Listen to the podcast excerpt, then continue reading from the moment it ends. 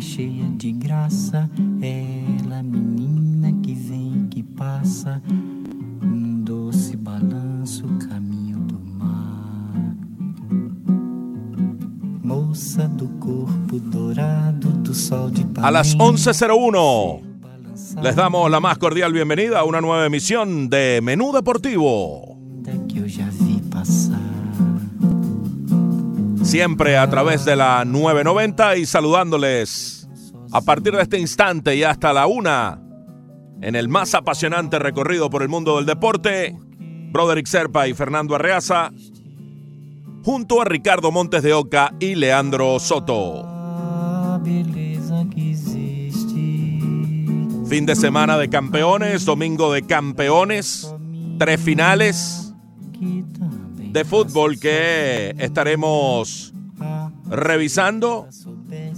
Y esto no muy a propósito de, de Brasil, que fue campeón de la Copa América, sino a propósito de que este inicio del programa, Broderick. Bueno, podríamos decir también, y me me parece muy bien que lo hayas asociado al, al campeón de Copa América. No, no lo había pensado, pero tienes razón, campeón de Copa América. Garotas de Ipanema, eh, a pesar de que no es una composición de Joao Gilberto, que lamentablemente falleciera el fin de semana pasado, él la convirtió en la canción más oída de ese nuevo ritmo que en 1965 ganaba su primer Grammy, el Bossa Nova, una, una fusión fantástica entre jazz y samba, que, de la cual es uno de los creadores, Joao Gilberto. La cantó con su esposa, esa es la esposa, la esposa de él de aquel momento. Así que de esa manera iniciamos el menú deportivo. En medio de casi todavía la celebración de tantos títulos ayer, tres finales en distintas horas. Mm, había que armar un, un- una logística y un schedule para poder ver las tres. Lamentablemente, a veces uno no puede. Pude ver dos pero la que dejé de ver la seguí con fruición a través de- del, de- del internet que afortunadamente da paso a paso las cosas. Y después vi los highlights, que fue la, la del Mundial Femenino, donde pues Estados Unidos se coronó por cuarta vez en su historia en este evento. La mitad de las veces que se ha, part- que se ha jugado, interesantísimo. Lo logrado por los Estados Unidos. Yo tuve la oportunidad de, de verla a las tres y me imagino que mis vecinos de la pizzería deben haber estado muy contentos con lo que pasó el día de ayer, porque, bueno, pedimos como cinco pizzas en el día, ¿no? ¿no? Pero mm, ayer debe haber pasado mucho. Em, para algunos es una maravilla. A, a- a mí me encantó tener tres finales en un día. Para Megan Rapinoe no fue así. Y Eh, tiene razón. ella tiene sus razones, tiene muy buenas razones. Eh, la que ella esgrime es una final de un mundial debería ser, debería tener toda la prerrogativa de ser un día especial para la final del mundial.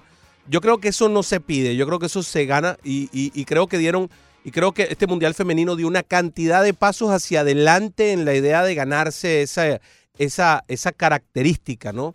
Esa- ese punto. Yo creo que este mundial en específico, lo que pasa es que, bueno, quienes hicieron la previsión antes del mundial no sabían que el mundial iba a ser tan bueno y exitoso, ambas cosas al mismo tiempo. Y creo que, creo que de ahora en adelante habrán cambios de mentalidades viendo los resultados de este mundial, tanto en cantidad de gente como en la calidad del espectáculo, como en la calidad del fútbol presentado. Hubo muchas cosas buenas que decir sobre este mundial de fútbol femenino que hasta ahora no, había, no habíamos tenido que decir de los anteriores, quizás.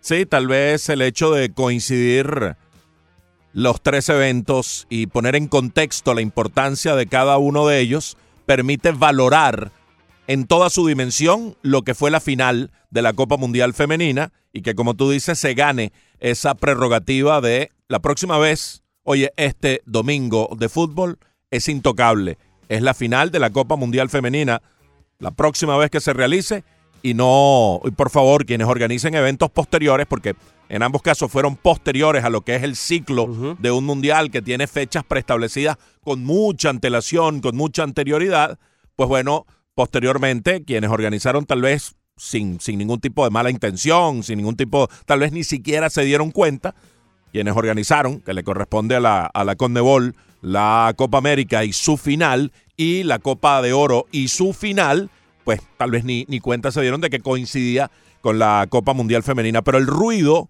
y eh, Ripenow lo que dice, que lo dice de una manera tan tajante, qué personalidad, qué, Sí, qué sí. manera tan, tan eh, contundente de hacerse notar como campeona del mundo y como personalidad que trasciende al evento, pues bueno, sí, se, se han hecho respetar las mujeres y su evento que tenga la, la, el, el- el marco de un domingo para, para esa final única y exclusivamente. Sí, yo creo que en las próximas oportunidades habrá un poco más de respeto y- y bajo el mismo concepto, el respeto se gana e hicieron todo lo necesario para ganárselo. Yo creo que eh, eh, va por muy buen camino el fútbol eh, femenino. Lo que pudimos ver ayer la final fue una gran final. Los últimos partidos de, de Estados Unidos fueron partidos realmente reñidos. Los dos anteriores terminaron dos goles a uno. Este terminó dos goles a cero, pero con una muy buena resistencia hasta cierto punto, ¿no? Ya llegó un momento después de- de- del segundo gol en donde Holanda se desbandó un poco y Estados Unidos pudo haberle hecho ocho, ¿no? Eh, quedó, lo- los contragolpes eran, a- a- ¿cómo se llama? A destajo y por todas partes del equipo norteamericano, pero el partido fue un partido reñido, interesante, así como fue prácticamente todo el torneo donde vimos varias selecciones que están cerca muy cerca de pelearle cosas importantes a los Estados Unidos. La selección francesa juega muy bien, la selección sueca juega muy bien, Brasil, sin duda alguna, y a pesar de que nunca ha tenido los éxitos grandes de haber ganado un mundial, también juega muy bien y la selección alemana también lo hace muy bien. Así que vimos varias selecciones que pueden estar peleando esta hegemonía tajante que ha impuesto sobre el fútbol femenino el equipo de los Estados Unidos. Sí, le costó quebrar esa resistencia a Estados Unidos de Holanda y fue en el segundo tiempo, minutos 61 y 69, y un verdadero vendaval. Rapinoe y Lavelle anotaron en un lapso de ocho minutos de diferencia el primer gol a través de la pena máxima para encaminar a Estados Unidos a esa victoria. Felicidades a Estados Unidos, a, a todo el pueblo estadounidense por esta victoria que sabemos la valora.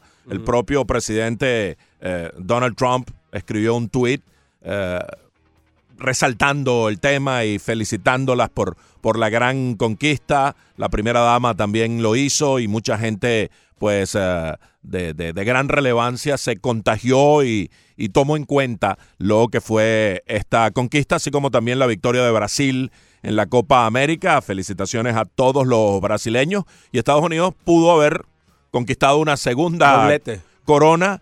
Eh, se quedó corto, Estados Unidos hizo los méritos, hizo un gran partido contra México, pero al final prevaleció el fútbol azteca y, un golazo de Dos Santos, pues eh, con un toquecito de izquierda realmente exquisito, en una jugada en el área muy bien elaborada, muy bien hilvanada, concretan sobre el minuto 70 ya en las postrimerías del partido el gol que le da la victoria a los mexicanos, de manera que también nuestra felicitación calurosa a los mexicanos por ese triunfo en la Copa Oro, el octavo de México en este evento, el de Brasil fue el noveno en la Copa América. El taconcito de ayer eh, de Raúl fue sencillamente espectacular. Raúl Jiménez le dio, le sirvió con un taconcito lo que después convirtió Jonathan dos Santos en, un- lo terminó de convertir en un poema. Solo así daba la impresión de que México, que, que- que fue relevante, que fue muy importante en el encuentro, pero parecía que solo así podía quebrar este Estados Unidos que estuvo bien parado durante todo el juego. Todavía no hay una buena definición de qué es Estados Unidos y cómo juega, pero con Pulisic en la cancha su- suenan muy diferentes a lo que hemos visto últimamente de los Estados Unidos. Cuando juega Pulisic hay, hay como más sentido de equipo, ¿no? Eh, se parece más a un team de fútbol y diera la impresión de que estamos en, en cosas de superior nivel. El Tata Martino, por cierto, gana su primer torneo con el Tri, con este torneo, y se mantiene invicto. Hasta ahora no ha perdido el argentino con las riendas del Tri mexicano. Y esta es am, la octava Copa de Oro de México. O sea que Sí. ahí está la impronta mexicana sobre, sobre este torneo. Había perdido tres finales de Copa América, dos con su país, con Argentina y una con Paraguay, el Tata Martino, y ahora pues mantiene esta luna de miel con los mexicanos de, de, de tanta exigencia, tan Sí. difíciles que son, y bueno, ah, nada que criticarle, eh, todo lo contrario, eh, esa luna de miel está en su mejor momento, eh, del Tata Martino al llevar a México a esta victoria. Un gran técnico, sin lugar a dudas. Un técnico de gran personalidad que lamentablemente su tránsito por el Barcelona no fue exitoso y eso lo afectó en su nivel, en su perspectiva, eh, en, el concepto alrededor de él, en el mundo del fútbol, en torno a él, porque falló con un equipo grande, en una gran vitrina como el Barça, y de allí salió un poquitico maltrecho, luego eh, empezó a, a, moverse por aquí y por allá, pero bueno, consigue a un fútbol mexicano que con un técnico como él puede definitivamente potenciarlo a su máximo nivel. No estoy diciendo que México va a ganar la Copa del Mundo, porque no creo que tenga el fútbol para ello, porque tampoco vamos a decir cosas que no son verdad o que, no sentimos, pero sí el Tata Martino puede potenciar el fútbol mexicano hasta su nivel más alto. Tú sabes que lo que pasó yo creo que con el Barcelona es que ese Barcelona no era maleable. Yo creo que ese Barcelona er, era muy rígido bajo la égida de, de, Guardiola, era rígido en la forma. O sea, nosotros jugamos así. Y para el Tata Martino era muy difícil poder, poder malear, ¿no? Poder, poder cambiar toda, esa, toda una estructura de un pensamiento, de una filosofía, porque es que eh, la forma en que juega el Barcelona es una filosofía intrínseca. Sí, sí. Que viene desde, desde las canteras. Quizá ahora mismo tú lo, puedas, tú lo puedas modificar un poco, pero en la época del Tata era realmente difícil porque además estaba en el sumum estaba en el tope máximo de aquel Barcelona y era muy difícil poder cambiar una mentalidad. Yo creo que el Tata fracasó en eso, pero ha demostrado en muchas partes que, que, lo ha logrado. Bueno, lo logró aquí en Estados Unidos con el Atlanta United y ahora va por, a por todas con este México. Ya ganó la Copa Oro, que es el, el natural. Vamos a ver qué tal le van las eliminatorias y cómo clasifica al Mundial, porque últimamente México ha clasificado con algunos detallitos. Justamente a propósito de esas tres finales de ayer, eh, nuestra encuesta gira en torno a ello y para que la plantee con su tono triunfante de cada mañana, aquí está Ricardo Montes de Oca.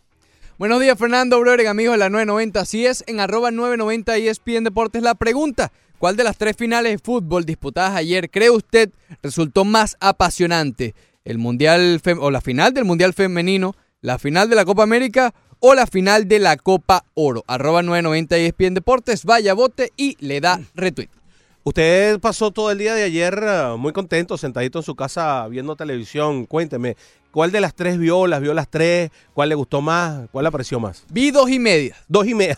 Sí, no te a Se durmió en la última. En la última no aguanté. O sea que no vio el gol de, Jonathan. Bueno, lo vi, pero no en vivo. Lindo, lindo gol. Eh, me, gustaron, me gustó mucho las tres finales, confieso, porque incluso la mitad de la Copa Oro y un 0-0 es bastante disputado, ¿no? Ajá. Eh, pero voté por la Copa América, a pesar de que me disfruté bastante el, Mundial Femenino, pero a mí en lo particular me llamó más la atención ver la Copa América. Te llamó más la atención ver la Copa. Que era un poco en consecuencia o en sintonía con lo de la encuesta del viernes pasado. Es correcto, es correcto. Pero te digo, la Copa eh, Femenina me la disfruté bastante también. Muy bien, muy bien. O sea que está entre dos aguas, digámoslo así. Sí, un poquito más inclinado a la Copa América por mis gustos particulares, porque bueno, Copa América quizás la seguimos más, pero, eh, pero lo, la Mundial Femenino estuvo muy cerca también. ¿Su antimesianismo no tuvo nada que ver con eso? No, en lo absoluto. Ok, muy bien. Vamos a escuchar uh, la uh, opinión certera, concreta, concisa y sobre todo copamerística del señor uh, Ricardo, eh, perdón, Leandro Soto, Ricardo. Sí, sí, sí. Vamos a separar ahí separemos, uno, del otro. Sí, sí. ¿Qué tal, brother? ¿Cómo estás? Muy buenos días, ¿todo bien? Fin de semana, eh, excelente, espectacular, magnífico, fenomenal. Arriaza, ¿usted cómo está? Bien, ¿y tú? Excelente, lo veo bastante contento el día de hoy, sí, sí. Bueno, estoy igual que siempre. No, no hay que... La, bueno. ¿Todo bien, Arriaza, fin de semana? Bien. Todo bien, todo fantástico, gracias a Dios. Magnífico, entonces. Yo me voy por la Copa América. Eh, sin duda alguna, el torneo más antiguo eh, tuvo la mayor atención de mi parte en este fin de semana. Estuve viendo un poco también el Mundial Femenino al principio, eh, que no sé de qué se queja Rapeno porque el partido fue a las 11. Lo que pase después no influye en el resultado o en la publicidad que se le pueda dar a la Copa Mundial Femenina. Es mi opinión. Y por otra parte, la Copa Oro la, vi después. Sí, ya esta mañana me vi el, recap, estuve viendo eh, cómo fue la actuación del equipo mexicano. Se tiene que parar muy temprano, hay que hacer esa acotación. Sí, sí, sí. Y, ahí, tarde el y ahí apoyamos para ponernos en el día con lo que no pudimos en la noche anterior. Pero la Copa Oro no tuvo ni un poquito de mi interés. Oye, déjame decirte, déjame decirte que yo quedé gratamente sorprendido por la final de la Copa Oro. No la seguí en absoluto, soy honesto. Vi highlights para venir a, comentar acá, vi resúmenes, pero un juego completo, solo vi el de Estados Unidos-Jamaica un buen rato y uno de México eh, contra Haití también un rato, ya en instancias avanzadas. En la semifinal. Sí, en semifinales, pero reconozco que en la fase de grupo realmente le di poco seguimiento. No, no, me, no me captó, no me enganchó la Copa Oro. Pero la final ayer sí la vi y la vi completa. Y, y el ambiente que había, la intensidad del juego. Fue un juego 0 a 0 hasta el minuto 73 cuando se produce el gol de Dos Santos. Intenso, de ida y vuelta. Estados Unidos tuvo claras ocasiones, México también tuvo las suyas. Y yo voté por, por la Copa Oro, chico, aunque parezca mentira, aunque, aunque o sea, parezca un, exabrupto. Pero de los tres vi el de la Copa América. Me parece que lo resolvió, aunque Perú empató, y, pero la alegría les duró poquitico, porque ahí mismo vino el segundo gol de Brasil y, y realmente Brasil fue superior. Eh, el, que, el que diga que Brasil no fue el mejor de la Copa América, bueno, no sé qué Copa América vio, porque eh, el finalista y justo finalista que fue Perú se, se llevó ocho en el saco de Brasil, del Sí, campeón, el digno y, y absoluto campeón. Vi ese partido, pero me gustó más la final de la Copa Oro. Me gustó más el México-Estados Unidos Como juego. eh, como juego, como tal, la intensidad que había en, en las tribunas, totalmente lleno el, el Soldier Field de, de Chicago. Eh, muchos más mexicanos, por cierto, que estadounidenses. Se notaban, al menos se notaban bastante más que los locales, los estadounidenses, de manera que México fue local aquí en este gran país, lo que permite este, este gran país, ¿no? Eh, y voté entonces por la final de la Copa de la Copa Oro, lo que me pareció la más apasionante. Sí, yo, yo creo que a mí me gustó más la femenina, básicamente porque, bueno, quizás lo vi más fresco, ¿no?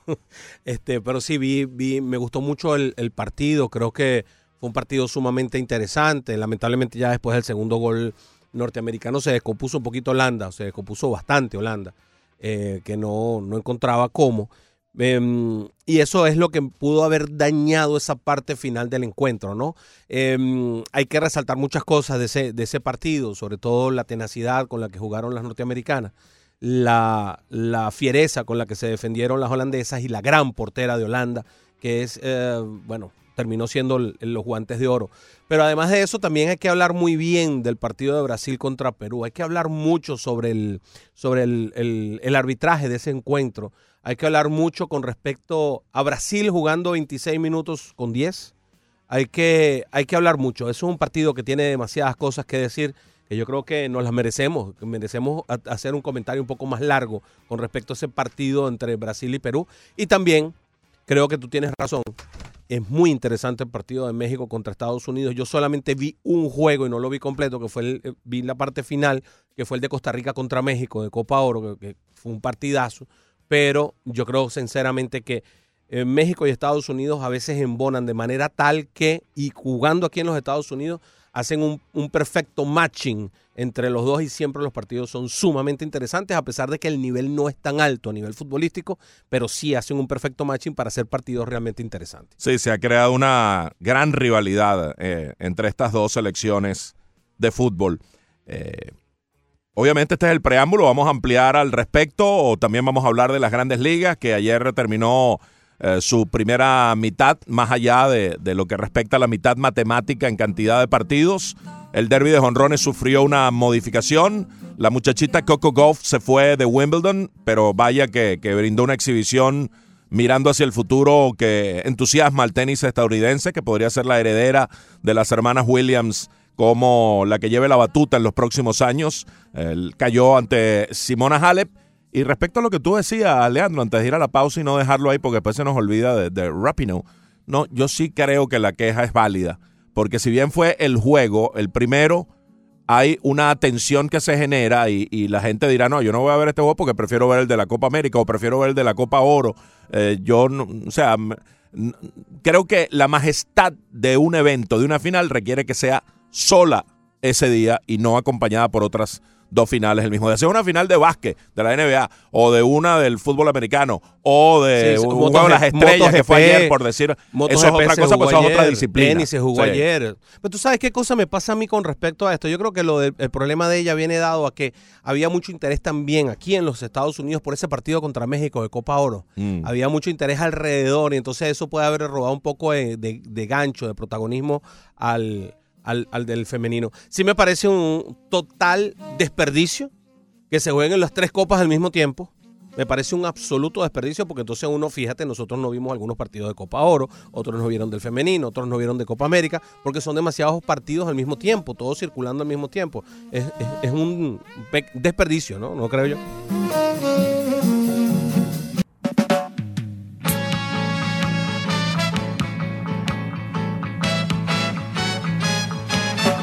Realmente nada.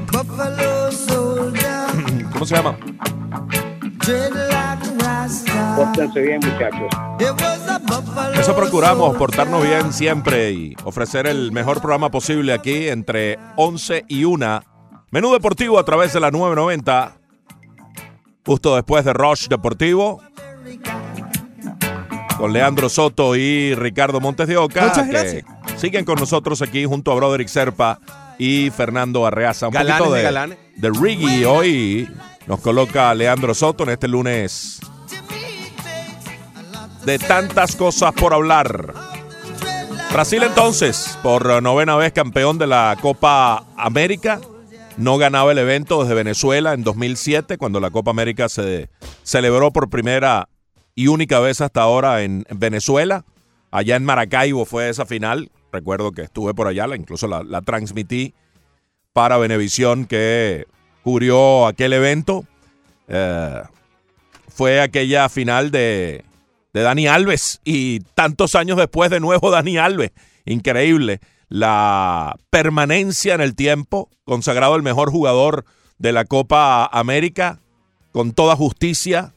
Su título número, hay unas versiones que indican que es el 40, hay otras que indican que es el 41. Sean 40 o sean 41, es el máximo ganador de títulos en la historia. Un poquito más que su edad, tiene 36 años ha ganado 41 títulos. Incombustible. Dani Álvarez y eh, Dani Alves y Brasil, pues, eh, con todo merecimiento, Broderick, sin, sin, sin ninguna mácula, sin nada. Yo no sé por qué quieren encontrarle vueltas. Tal vez la Copa América no fue el mejor evento, no fue el más lúcido. El arbitraje sí tuvo problemas y serios. El VAR fue aplicado indebidamente muchas veces. Pero el triunfo de Brasil es absolutamente legítimo. Sí, yo creo que es absolutamente legítimo. Creo que las quejas, bueno, son, son respetables porque por quien las emite, ¿no? Yo creo que cuando se queja Lionel Messi, uno tiene que escuchar qué es lo que dice uno de los más grandes jugadores de, de la época actual, eh, sin duda alguna. Eh, yo creo que hay que escucharlo, creo que hay que oírlo con un poco de interés.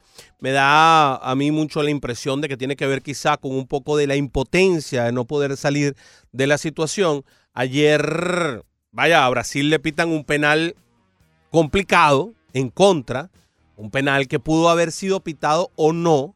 Yo creo que fue penal, pero fue por muy poco.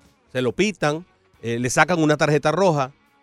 Pues bueno, pareciera que esto deshace, de- de- de- desbarata completamente lo que la, cualquier posibilidad de poder tener una teoría de conspiración respecto a lo que a Brasil se refiere, ¿no? Como, como decir, bueno, mira, Brasil se robó en la copa, puede haber pasado cualquier cosa. Yo creo que sencillamente aquí lo que queda claro es que eh, el VAR funciona dependiendo de algunas, algunos detalles que tienen que ver con, con el, el ser humano y sigue habiendo el momento humano que puede dañar la apreciación que tenemos en un momento determinado, pero ya de hablar de una componenda, de que se estaba jugando para Brasil, etcétera, etcétera, pues bueno, creo que queda descartado cuando faltando 26 minutos para el final te sacan una tarjeta roja que vaya, que, que vaya que no han, que podían haberse hecho los locos y no sacarla, igual que ese penalti a favor de Perú, vaya que han podido haberse hecho los locos y no cantarlo. Y después viene uno a favor de Brasil, un penal a favor de Brasil, que muchos dicen que es correcto. Hay un pequeño detalle en esa apreciación. Eh, sí, hay un choque hombro con hombro y eso es muy válido, pero aquí se había, había, había dejado completamente el balón. El, el hombro del defensor, sí es hombro con hombro, pero el que el defensor Lo que va con tacleó. el hombro ya había abandonado la pelota. Y al, al abandonar la pelota es penalti. Pero es que además fueron dos. Si lo ves con cuidado, fueron dos. Está el que lo choca de lado y hay uno que lo choca por detrás. Y, más, más aún todavía cuando pareciera que lo fueron como a taclear más que a chocar con él. O sea, no fue un choque, fue como un tacleo. Es como si un jugador de fútbol americano hubiera ido contra él a llevárselo por en medio. Es la apreciación que yo tengo. Pero en todo caso, si eso hubiera sido también una falla, las otras dos anteriores también lo habían sido. Creo que el arbitraje de ayer fue bastante correcto, dentro de todo, fue consistente, que creo que es lo más importante, que haya una consistencia, tarjetas amarillas sacadas a, a- modo, a modo regular. Y bueno, la- lamentablemente la expulsión del brasilero de Gabriel Jesús viene dada por una falta que hace minutos, pocos minutos antes, había, se había cometido una falta muy similar y había sacado una amarilla. Así que yo creo que estuvo bastante correcto el árbitro ayer en el partido de entre Brasil y Perú. Fue doble amarilla y entonces en consecuencia la roja para Gabriel Jesús sobre el minuto 70. Quedaba un mundo de juego. Brasil ganaba 2 a 1, pero Perú no pudo darle la vuelta cuando tenía esa superioridad numérica sobre la cancha para intentar el empate que no consiguió. Caso contrario, vino el penalti convertido por Richarlison sobre el minuto 90, un penalti que yo también considero eh, legítimo de los arbitrajes muy malos que hubo a lo largo de la Copa América. El de ayer de la final fue el menos malo. Tuvo sus bemoles, tuvo sus detalles, pero fue el, más correcto eh, dentro del escenario de malos arbitrajes que hubo a lo largo de la Copa América y de aplicaciones del VAR de manera discrecional, lo cual genera que el remedio sea peor que la enfermedad. Porque si traes el VAR para generar justicia, pero no lo utilizas cuando debes utilizarlo, entonces ya se, sí se levanta una, una sospecha que no, que no creo que sea lo suficientemente poderosa como para pensar en teorías de conspiración y como dice Messi, que el torneo estaba arreglado en base a corrupción de la Conmebol para que lo ganara Brasil. Yo creo que Messi, de no hablar, de ser el tipo más callado del mundo ante la derrota, de irse silente o renunciar a la selección con toda la admiración que le tengo a Messi como jugador y a su personalidad y a su integridad como jugador intachable, incuestionable, de haber sido un tipo callado, reservado, pasó a ser beligerante Sí. y de un modo que, que pasó al otro extremo al punto de llegar a parecerse a Maradona, solo y en eso, y en el talento, claro, y en esa zurda mágica y maravillosa, pero eh, no en ninguna otra cosa de los vicios de Maradona, nada que ver. Messi es un caballero y Messi es un gran tipo, eh, pero de familia, además. pasó a ser demasiado beligerante, a levantar teorías de conspiración, a decir que, que le, que le robaron el- la Copa América Argentina porque creció, porque venían haciendo, sí, ellos venían creciendo y venían haciendo mejores cosas, pero no como para pensar que Argentina estaba para ganar la Copa América. Sí, sí, sí. Eh, en ningún momento dio esa sensación de que Argentina estaba para ganar la Copa América. Argentina fue claramente superado por Brasil. Ese partido lo ganó Brasil bien. Esa semifinal contra, contra Argentina. Hubo un penalti que pudo serlo y no, y no lo pitaron y tal vez cambiaba el juego. Pero si uno mira los 90 minutos y mira el contexto del juego, Brasil fue mejor que Argentina y mereció ganarlo. Y luego el partido por el tercer lugar. Tú no lo puedes tomar como un ejemplo de crecimiento porque No. ya es un partido de causas perdidas Sí. que lo en- encaras y lo planteas de una manera distinta. Además, Entonces, vimos a un Messi que no estamos acostumbrados a ver. Sí, eh, eh, el caso es que en ese partido por el tercer lugar a Lionel Scaloni se le ocurre meter a Paulo Dybala y Dybala le juega un partidazo. Un ¿Y por qué no claro. hiciste eso antes? Porque no ¿Por qué lo- no contaste un poco más con Dybala? Porque no le gusta a Messi.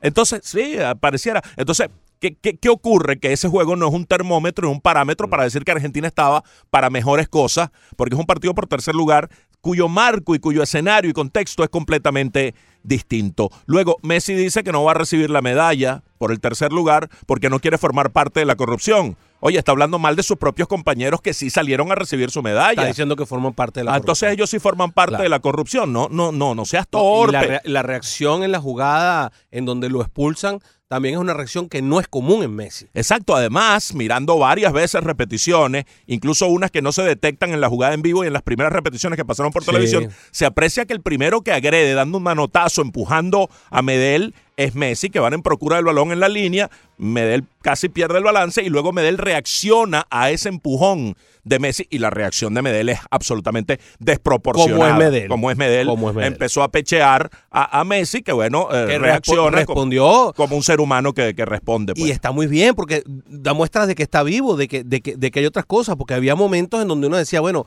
eh, ¿por qué le dicen tanto pecho frío? Yo, yo a veces me hacía esas preguntas. Yo oigo mucho la radio en la que estamos. Sí. Y yo oigo tantas veces, y yo he escuchado tantas veces la frase pecho frío para referirse a Messi. Yo digo, ¿cómo es posible que alguien diga que alguien es pecho frío? Un hombre que ha ganado tantas cosas en- durante su carrera. Y entonces, claro, cuando me pongo a ver las reacciones de Messi en la normalidad, tú dices, bueno, está bien, es que él como que Le falta fuego. como que- que, sí, como que, como que le dio igual, ¿no? A ratos, pero, pero en esta Copa América no le dio igual. No, pero pasó a un extremo que para mí es inconveniente y dijo cosas que para mí no son eh, de Messi, no es el Messi que yo conozco. ¿Qué Y- pasa? ¿Qué creo yo que pasa? Que hay ausencia de liderazgo en Argentina, que Lionel Scaloni no es un líder. Sí. Eh, si alguien va a decir ese tipo de cosas, tiene que decirlas el técnico. Sí. Pero Scaloni, si fuera Bielsa o, o si fuera eh, el propio Tata Martino, uno de estos técnicos, eh, estos de, De de prosapia, carácter, sí, de, recorrido, van y le dejan eso a él para que él absorba lo que venga después. Entonces tiene que salir Messi porque tampoco está Mascherano, tampoco está un jugador de esos de, de, de- de- de carácter y tiene que salir Messi a hacer no una, hay. una función que no le queda, no le corresponde, no creo que le corresponda, y menos en la manera en que lo hizo. Creo que se equivocó, lamentablemente, eh, eh, en esa actitud el gran, el gran Leo Messi. De todas formas, tiene mucho apoyo de muchas, de muchas personas que insisten y, y lo hacen con mucha con mucho razonamiento en que, bueno, que hay muchas cosas que no están claras dentro de Conmebol. La Conmebol sigue estando bajo un proceso. Alejandro Domínguez se defiende, que es el presidente de Conmebol. Dice, eh, mira, nosotros desde el 2016 estamos tratando de hacer una purga y una limpieza dentro de lo que es Conmebol. Eh, hay que confiar en los procesos. El, el anterior presidente de Conmebol se encuentra preso, Leó se encuentra preso. Así Sí, que Nicolás Leos. eh, Así que bueno, eh, uno tiene que, eh, vaya, poner, poner, poner la mejor cara y pensar, bueno, mira, vamos a suponer y vamos a creer de que todo esto está funcionando de la mejor manera posible. Vamos a suponer y vamos a creer que Messi se equivoca, porque es lo que, lo que conviene creer además. Sí. Porque hay que ser, hay que ser, eh, hay que pensar que en el futuro lo que nos, lo que nos conviene a todos es que esta gente haga las cosas bien. Ojalá y sea así, ojalá y eso funcione y que todo lo que hemos visto de podredumbre dentro de las organizaciones del fútbol se esté limpiando a merced de lo que pasó aquí, lo que hizo el FBI con estas purgas y esta limpieza que ha hecho de presidentes federacionales. Claro, como fue Messi el que habló, no fue cualquiera, un tipo tan callado, pero habló Messi, inmediatamente la Conmebol sacó un comunicado que vale la pena leer. El comunicado es cortico, pero conciso y, y- y contundente.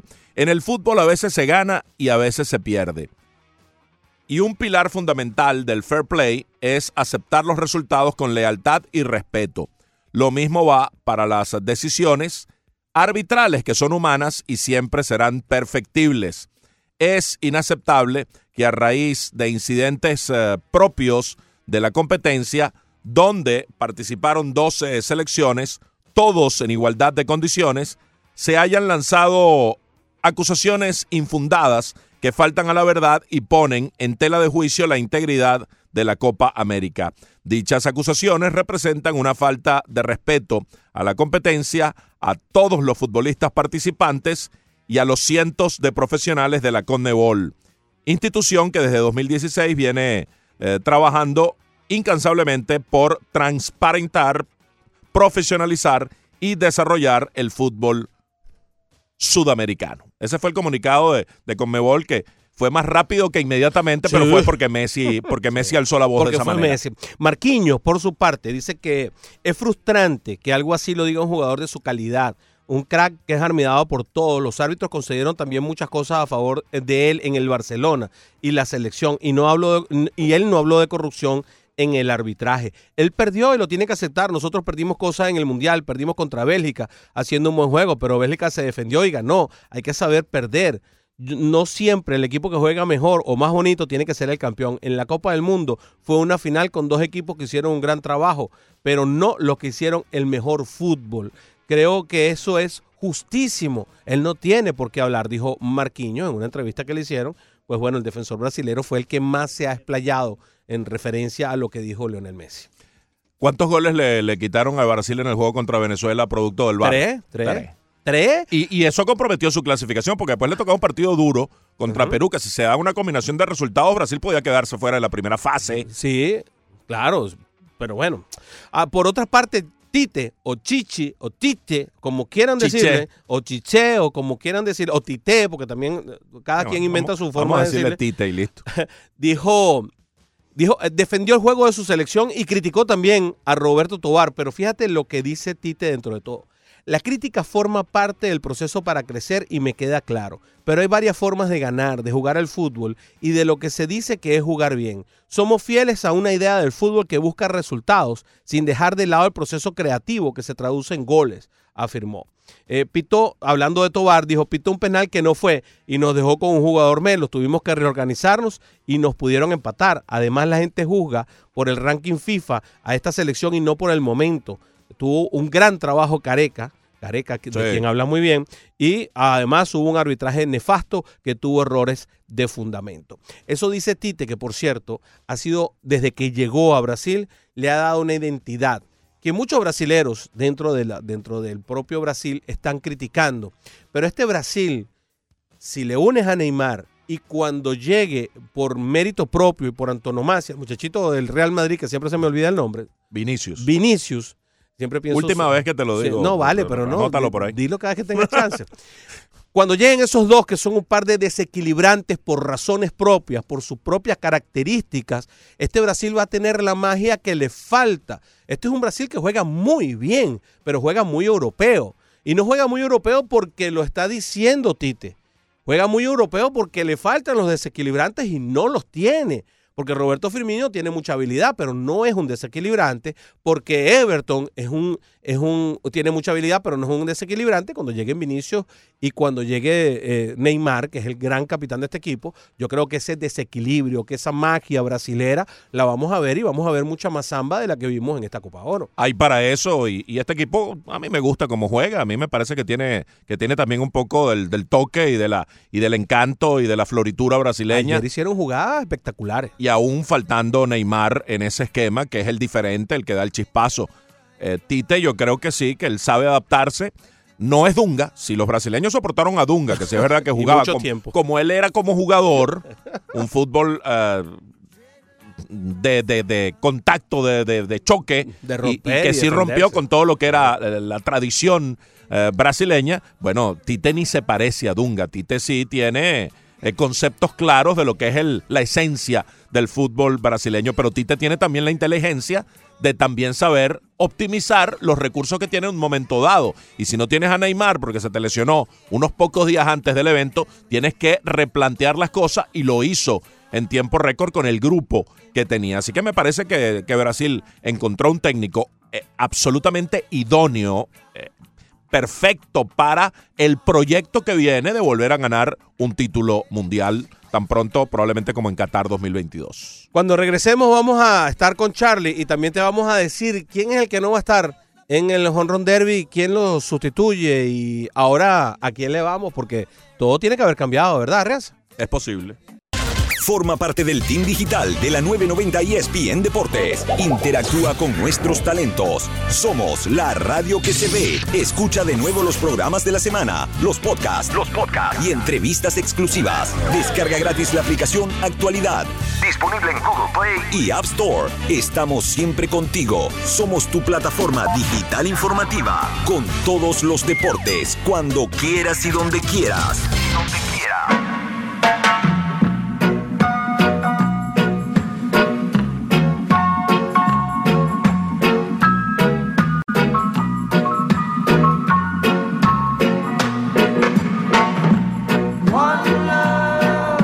Los temas más populares de Bob Marley, One Love.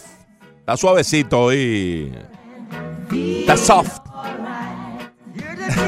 Así le dijo una vez Kobe Bryant a Dwight Howard y lo, y lo liquidó como jugador. Que era un osito de peluche, que era soft. Y el hombre de ahí en adelante, pues una picada, una, una, una debacle absoluta como jugador, el pobre Dwight Howard, que ahora fue a dar a dónde? Ahora fue a dar a Memphis, ¿a dónde lo cambiaron? A Memphis.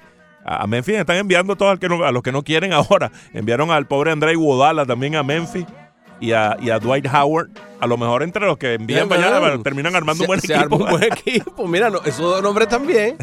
Por lo menos a nivel de poder hay, ¿no? Sí. Está un poquito gastado y un poquito ya en, en la curva final de sus uh, trayectorias, pero bueno. Oye, ¿qué te pareció lo de Marcus Cousins? Hablando un poquito de eso con, con los Lakers. Están armando su, su equipo allí en esta redistribución de talento de la NBA. Eso lo vamos a hablar más adelante, Sí. pero un toquecito ahí es interesante Se ahora, le- ¿no? Se le, creo que se les cayó Kawhi Leonard y fueron a buscar lo mejor que había disponible en el mercado, ¿no? Sí. Que de Marcus Cousins le da poder, le da poder de rebote. Es un equipo que tiene inteligencia, velocidad y ahora tiene un, un grupo bastante veterano para compaginar con los muchachos que todavía le quedan. Se reúne de nuevo con Anthony Davis, Además, de Marcus y con LeBron en el medio, ¿no? Y, mucho y poder. Kuzma, y, eh, vaya. Porque fíjate que LeBron no es un hombre de 100% poder, pero cuando juega de tres es difícil conseguir un tres que sea tan potente como lo es LeBron, ¿no?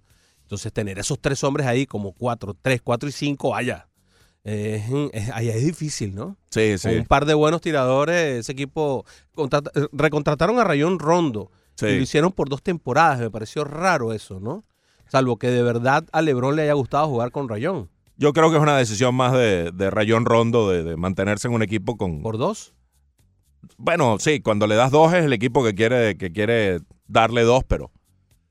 Pero fue por una cantidad de dinero Eh, ¿cómo? no, no muy, no muy exorbitante, que digamos, como para tener a, a un veterano que, que todavía puede ayudar como Rondo. Tenemos a Charlie en línea, habíamos prometido que íbamos a estar con él. Hola Charlie, bienvenido. Eh, muy buenos días. Donde voy a estar es con ustedes seguro, pero donde yo no voy a estar en el derby. Eso tengan la plena seguridad. Eh, buenos días, muchachos. Saludos, Eh, Charlie. Alianza, Mira, vamos a quitarle ya el asterisco de los eh, la gente que estaba resentida y lo de- y y yo cuando uno lo derrotan hay que aceptar la derrota. No pueden clasificar a Brasil decir de que estaban, como se dicen los árbitros a favor, porque en este juego ya oí que tú no lo, no lo viste todo, solo los highlights, pero los muchachos sí. ¿Cómo puede estar favorecido Brasil cuando el penalti que le, le cantan a Thiago Silva es una caída fortuita? Él va deslizándose. Él no ve ni la ola porque la cara la, la para, la ve hacia, hacia la izquierda en dirección contraria de la bola y la bola fortuitamente le pasa abajo y le dan el brazo. Eso era opción del árbitro, cantarla penalti o no cantarla penalti.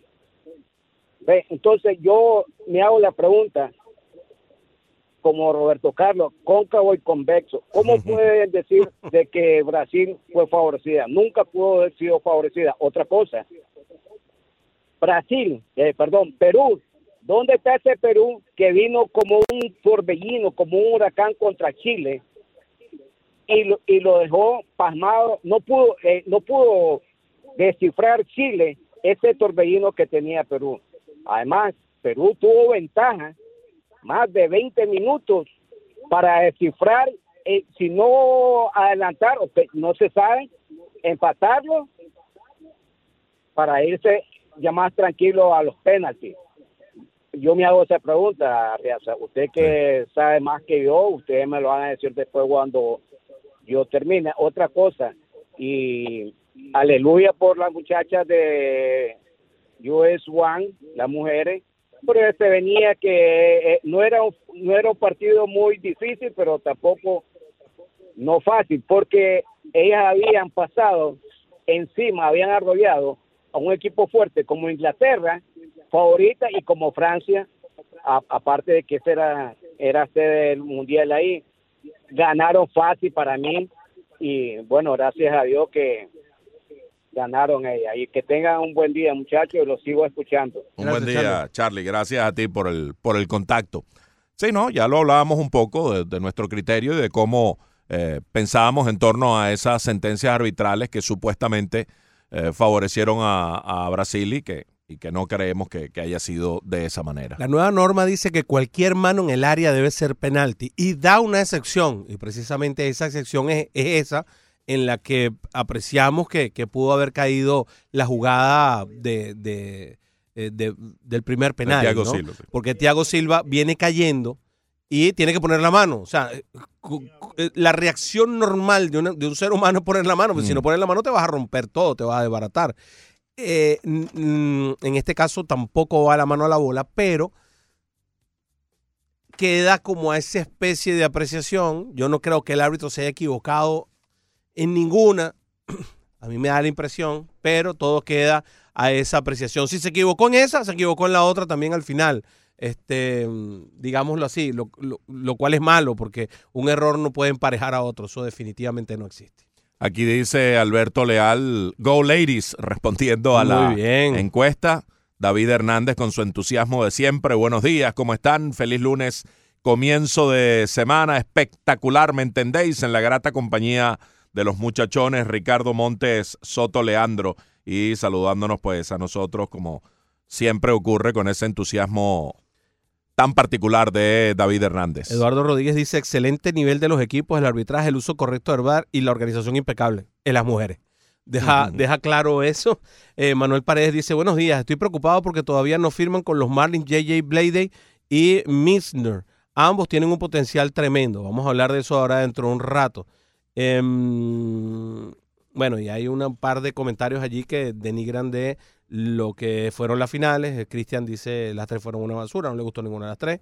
Y FF dice, "Ju". bueno, cada quien tiene su forma de ver las Hay cosas. gente que no le gusta ni el pecado frito. Exacto. Manny está en línea, bienvenido Manny. Buenas tardes, muchachos, saludos. Saludos. Este, muy más allá de muy más allá de que los árbitros se hayan equivocado un par de veces y que no hayan usado el bar y todo este cuento, me parece que ahora no sé, la, no sé, díganme la opinión de usted cuando cuando haga el comentario, lo escuché en la radio que hay demasiado, yo no sé la forma en que encaran los jugadores a los árbitros ahora es una cosa, pero una falta de respeto que eso yo nunca lo había visto. Ahora es que cada vez que un árbitro pita una falta se le van arriba como que le quieren caer a golpe.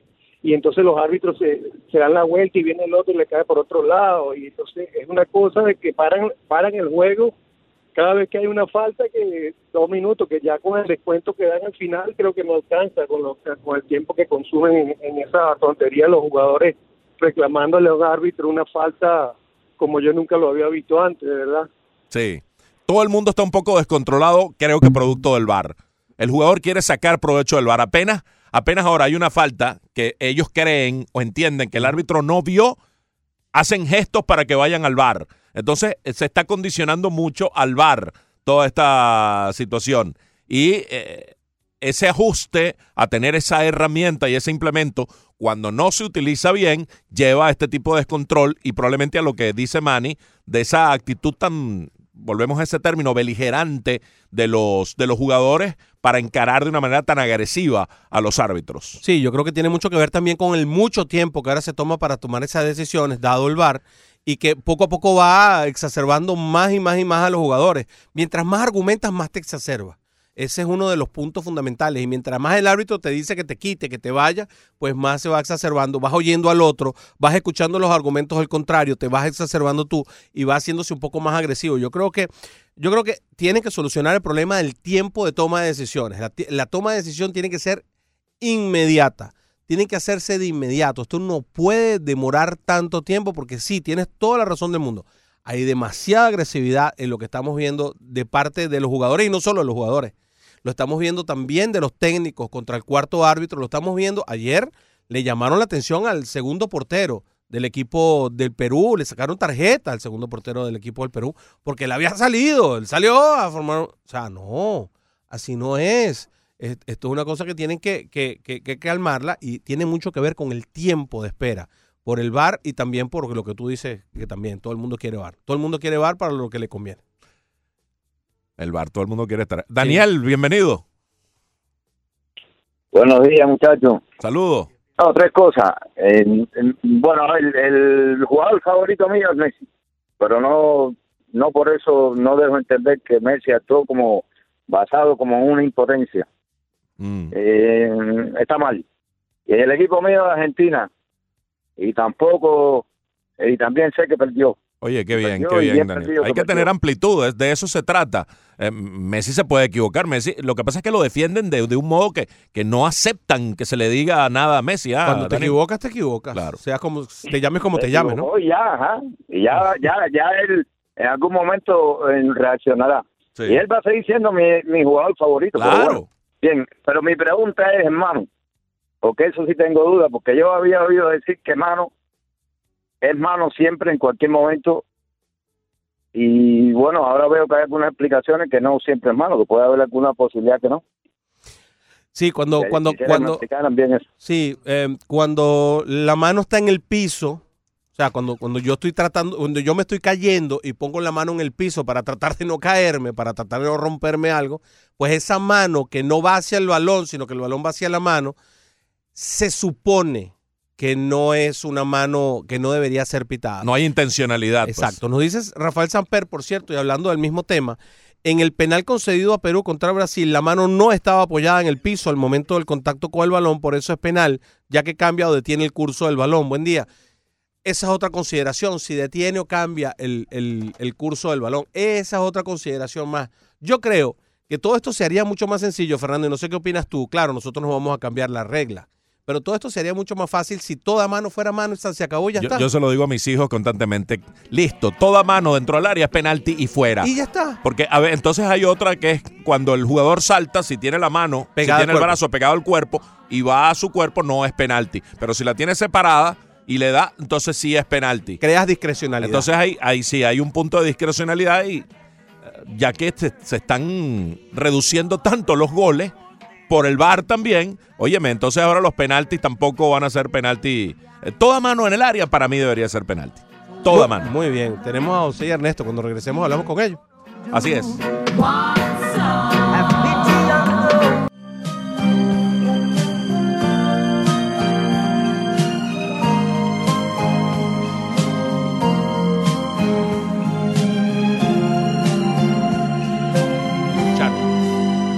Nuestro amor es así, y al hacerlo tú y yo, todo es más bonito. Leandro Soto siempre en la jugada. Coloca cóncavo y convexo para complacer a Charlie, que utilizó ese término y recordó al gran cantautor eh, brasileño Roberto Carlos. Cuando nos abrazamos, tantas cosas sentimos. No hace falta ni hablar. Y a las 12.01, así seguimos con el menú deportivo de hoy a través de la 990. Una pregunta muy relevante para ti. ¿Cuál de los dos Roberto Carlos es más conocido? ¿Este o el del, del Real Madrid?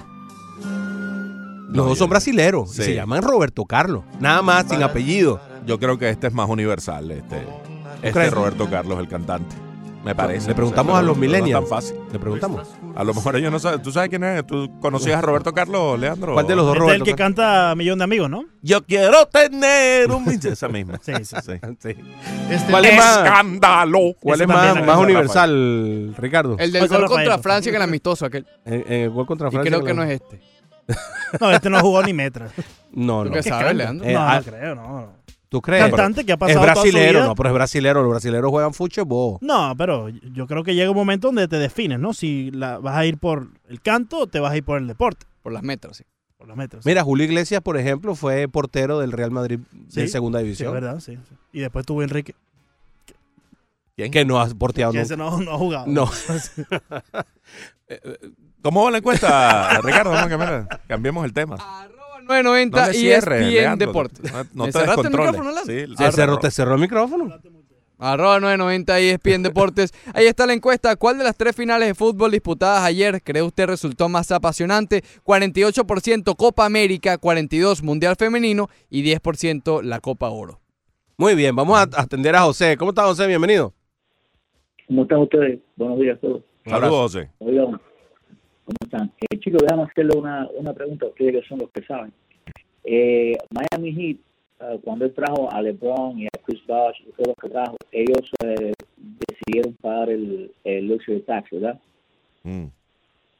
Bueno, hubo, hubo una concesión de Wade para De Wade. bajar la nómina y que todo el mundo cupiera en el, eh, en el tope salarial. O ellos no pagaron entonces lo que es el, el, el luxury tax, porque yo estaba yo yo estaba viendo que ellos, quieren traer a, al de al de Sí, a Russell Westbrook. pero si lo traen tienen que dejar ir a tienen que dejar a Winslow a a, a Adebayo. o sea ese cambio yo creo que no va a resultar por ese hombre para acá pero ellos no pudieran traerlo y dejar a todas esas eh, eh, figuras aquí sin tener que irse de ellas y pagar el el tax es el, el, el luxury tax yo creo que es la única forma de reforzar bien al, al equipo Sí, eh, es una opción. Lo que pasa es que eh, Westbrook trae consigo 170 y tantos millones que todavía tiene del contrato máximo que le dieron eh, el Oklahoma City Thunder.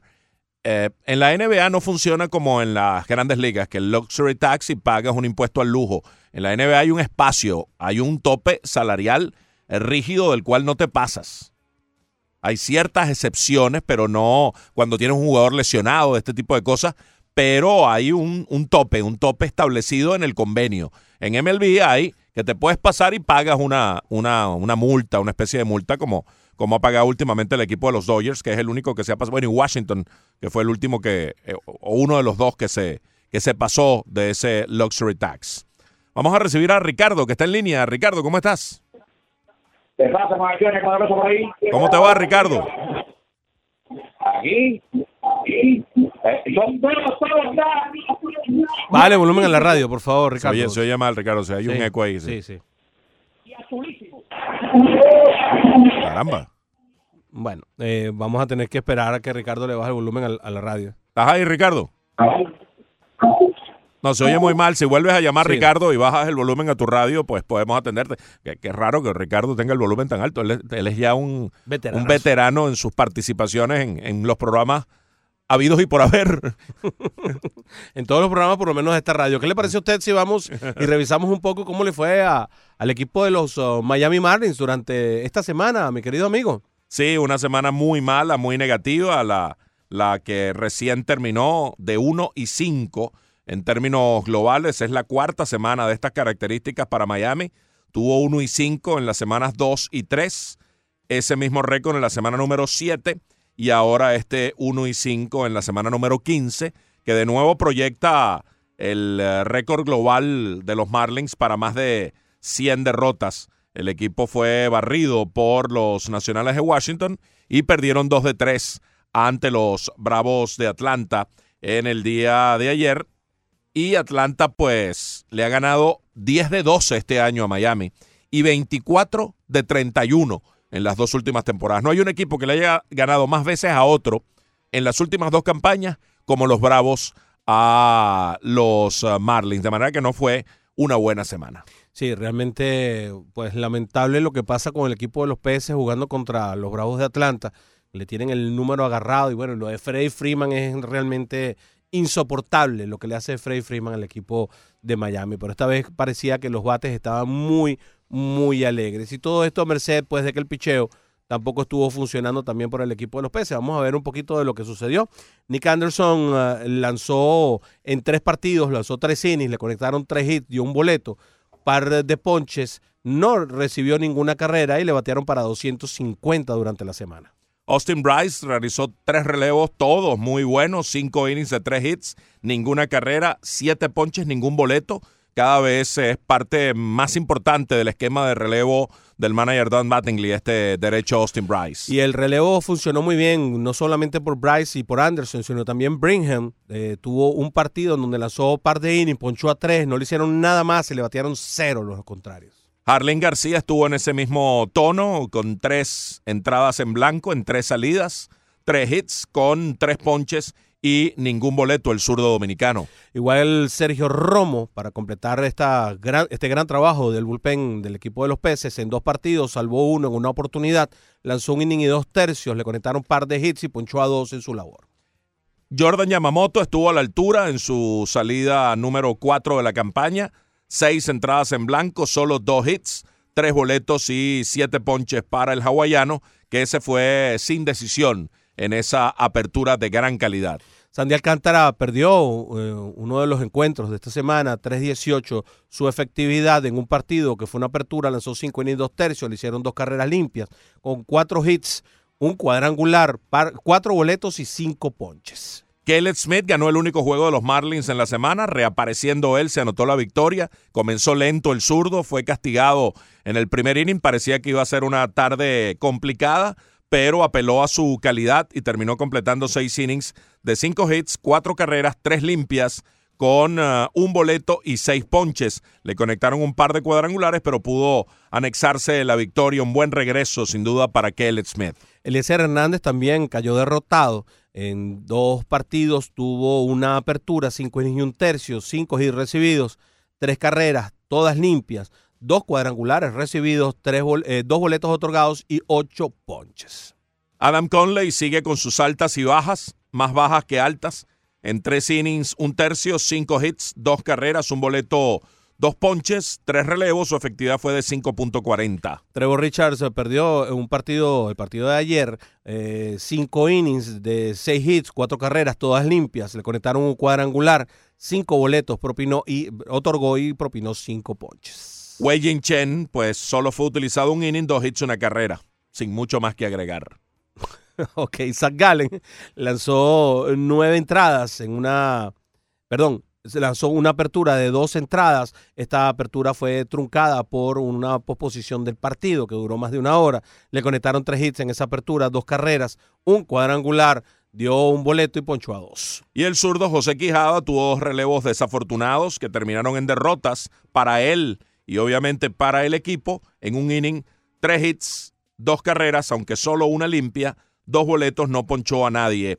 Podemos agregar aquí lo que hizo ayer Sixto Sánchez en el partido de Estrellas del Futuro, el gran prospecto de los Marlins, uno de los grandes prospectos del béisbol, número uno del equipo, lanzó sus rectas de, de 100 millas, impresionante el brazo y pareciera no hacer un gran esfuerzo. Sixto Sánchez recibió un hit de Joe Adell, pero luego dominó al prospecto de los Marineros de Seattle, Jared Kelenic, el mismo que pasara en el cambio a Seattle en aquella transacción que, que llevó a Edwin Díaz y a Robinson Cano al equipo de los Mets y también dominó a Sam Huff por uh, uh, intermedio de un roletazo. Un poco después, Sam Huff conectó cuadrangular eh, este prospecto de los Rangers de Texas. Así que Sixto Sánchez ayer se exhibió y bien en el juego de las estrellas del futuro. Muy bien, vamos ahora con los bateadores. Holiday el receptor apenas tuvo un par de oportunidades de batear durante esta semana, conectó un hit, batió para 500, sin nada más que resaltar. Starling Castro tuvo una de sus mejores semanas del campeonato y tiene seis juegos seguidos conectando imparables, todos los seis de la, de la semana pasada, de 25-11, con dos dobles, un jonrón, dos anotadas, una impulsada, se ponchó cinco veces, recibió un boleto, 440 de promedio. Este Starling Castro de comenzar así la segunda parte, de tener un cierre de julio fuerte, puede generar interés para un cambio. Jorge Alfaro, el receptor, batió nueve hits en 22 turnos, anotó una carrera, a Merced conectó tres dobletes, apenas empujó una a pesar de su buena cantidad de hits conectados, se punchó cuatro veces, terminó bateando para 409 de promedio. A su gran mes de junio, Miguel Rojas le dio continuidad en julio y bateó otra vez sobre 300 altos, 385 durante la semana el campo corto venezolano, de 26-10, con tres anotadas, eh, dio un doble, un jonrón, su primero del año, con tres impulsadas, no tomó ningún boleto, se ponchó cuatro veces, pero bueno, si tú bateas de 26-10, eh, no importa tanto si recibes boletos o no, porque ya te estás envasando suficientemente. Garrett Cooper eh, batió cinco hits en 22 turnos, eh, conectó un cuadrangular, empujó cuatro, anotó dos, con tres boletos recibidos, ocho ponches para él, 227 de promedio, pero 320 de porcentaje envasado, muy bueno para quien normalmente ocupa el segundo lugar en, la, en, el orden al bate del equipo de los peces. Ayer dio ese jonrón para acercar a los Marlins 4 a 3 en el octavo, pero hasta allí llegó la, la reacción. Ya vamos a hablar de ese partido.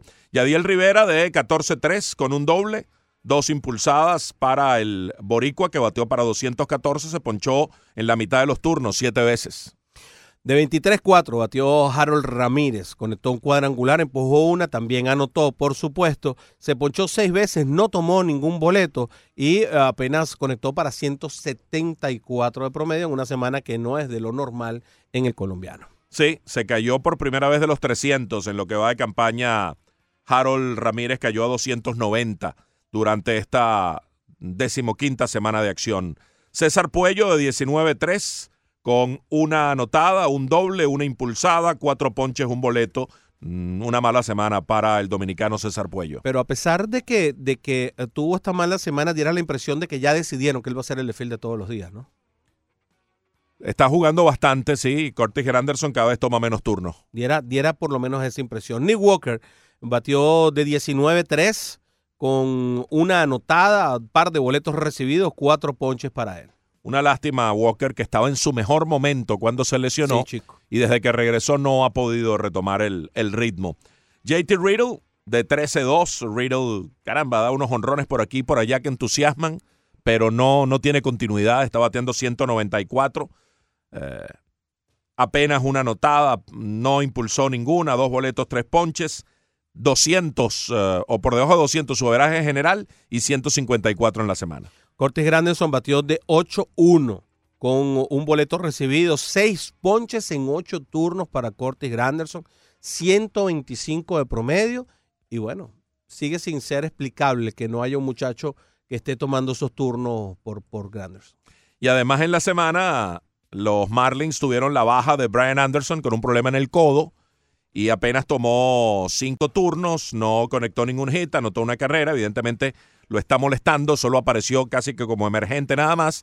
Se espera, no obstante, que Anderson pueda volver con toda normalidad a la acción luego del receso del Juego de las Estrellas. Y podemos incorporar a este resumen lo que hizo ayer Isan Díaz en el Juego de las Estrellas del futuro. Vaya, fue el tercer bate del equipo de la Liga Nacional. Isan Díaz se fue de 3-0 con un boleto, pero hizo una muy buena jugada defensiva en el cuarto inning, mostrando una gran destreza defensiva. Este muchacho, vamos a verlo casi, casi que con toda seguridad en eh, julio, agosto, arriba con el equipo de Miami, el puertorriqueño Isan Díaz. Eso se compagina con el comentario que hiciste acerca de Starling Castro. Si Starling Castro mantiene este perfil que, que dio durante esta semana, podría eso ocasionar directamente que Isan Díaz termine subiendo de las menores. Isan Díaz en este momento está compilando una campaña realmente explosiva. En 2019 tiene 20 jonrones. Es su máximo histórico, 20 cuadrangulares en una campaña, estamos a, a, un poco más de la mitad numérica de la campaña, sobre todo para ligas menores, y yo creo que puede terminar conectando entre 25 y 30 cuadrangulares, lo cual sería un boost tremendo con respecto a lo que ha hecho en otras oportunidades y si a eso le ponemos que está bateando para 289 de promedio, vaya que es interesante la campaña de Isan Díaz, que no es precisamente un jonronero y muchos dicen que lo mejor que él tiene para ofrecer es precisamente su guante y no su bate, pero con un bate así podría ser muy interesante. Se deshacían elogios sobre el Harold Reynolds, que fue un segunda base, uh -huh. de su habilidad defensiva, de lo que vio en la práctica de bateo, de lo que vio en la actitud y en la personalidad. Así que está haciéndose notar, dando de qué hablar, este muchacho Isan Díaz que pareciera despegó este año en ligas menores. E insisto, lo vamos a ver aquí en las grandes ligas, más pronto que tarde, con el equipo de Miami. Cuando te ponen de tercer bate de un equipo, es porque algo hay. Y él fue el tercer bate en medio de lo mejor de lo mejor que armó el equipo de la Liga Nacional en el Juego de las Estrellas del Futuro. No hay juegos de pelota regularmente, sino hasta el viernes, aunque el jueves hay un a, algunos pocos, ¿no? Hay uno. Hay uno solo. Sí. El, el, viernes es que vuelven las cosas a ser regulares. Eh, hoy es el, el de jonrones, el derby de jonrones, y no va a estar Christian Yelich, mi amigo. Sí, se fue Yelich por problemas en la espalda, problemas recurrentes a lo largo de la, de la campaña que lo han venido afectando. Y vaya, tomar parte en el derby hubiera sido muy peligroso sí. para el resto del año. Si tú estás confrontando, él perdió, nunca ha estado en lista de lesionados, pero perdió casi una semana completa por allá por junio. Luego, más adelante, volvió a perder algunos partidos, perdón, también por uh -huh. esos problemas en la espalda. Y ahora, ayer domingo, se sintió mal antes del juego, no estuvo en la alineación y optó por uh, uh, retirarse del derby de cuadrangulares. Ese, eso no es juego. El derby parece un, una cosa. No, eh, no, no, eso tiene una exigencia física tremenda. Muy, muy grande. Y si tienes un problema en la espalda, puede empeorar al punto de convertirse en algo realmente serio. Así que eh, yo entiendo, lástima, porque pierde el derby al principal jonronero de la temporada, al, al Sluger, sin ser él un Mark Maguire o un Aaron Judge o un Giancarlo Stanton, pero era el máximo jonronero en la liga en lo que va de temporada con 31 y va a ser sustituido por Matt Chapman, quien entra exactamente en el mismo lugar del bracket. Está sembrado número uno Chapman, pero porque ya estaba elaborado así, con todo y que Chapman lo que tiene es eh, 21 honrones en la temporada. Sí, señor, son 10 honrones menos de lo que era aportaba a esto Christian Yelich, pero bueno, así va el bracket con Matt Chapman contra Vladimir Guerrero Jr. Alex Bregman enfrenta a Jock Peterson, Pete Alonso a Carlos Santana y Josh Bell a eh, Ronald Acuña. Ese es el lado derecho del bracket, el otro es el lado izquierdo del bracket. Por cierto, y hablando de este muchachito Pete Alonso, mi hermano, cada vez que camina, cada vez que hace algo, pone una marca nueva. ¿eh? Este, este jovencito que estableció el récord ah, para un novato de la Liga Nacional con 68 carreras empujadas antes de ir al descanso de juego de estrella, porque así es que lo tenemos que medir ahora. Yo creo que esa medida es muy injusta. Yo creo que la medida debería ser eh, en los 81, los 81 partidos para que fuera un poco más justa, porque a veces el juego de estrella un poquito antes, a veces un poquito después. sí, últimamente más o menos se ha eh, estandarizado, digamos, eh, y el juego de las estrellas es ya con cerca o alrededor de 90 partidos, pero sí, pueden ser unos partidos más, unos partidos menos que influyen en que no sea totalmente legítimo. Claro. Eh, en todo caso, sí, eh, se une a Mark Maguire, que dio 33 ante el Juego de las Estrellas en su año de novato, cuando pues impuso la marca con 49. Eso fue en el 87 y Aaron Judge hace un par de años llegó con 30, igual que Pete Alonso, al Juego de las Estrellas. En el bracket que ponen en, en la app de MLB, colocan la cantidad de jonrones que lleva el, el bateador, colocan la distancia tope que ha conseguido en, En, en la temporada. con sus tablazos y colocan en la velocidad máxima de alguno de sus batazos. Y Alonso, eh, la mayor distancia, 457 pies. Si se hubiera rearmado el bracket, él hubiera pasado a ser el número uno Claro. sembrado y hubiera confrontado a Vladimir Guerrero, pero no quisieron meterse en ese lío y simplemente el que entra por Yelich entra en el mismo lugar Sí, sí. eh, del, del jugador de los cerveceros de ¿Tú, Milwaukee. tú sabes con quién estaba empatado en la mayor cantidad para un novato de carreras producidas para una.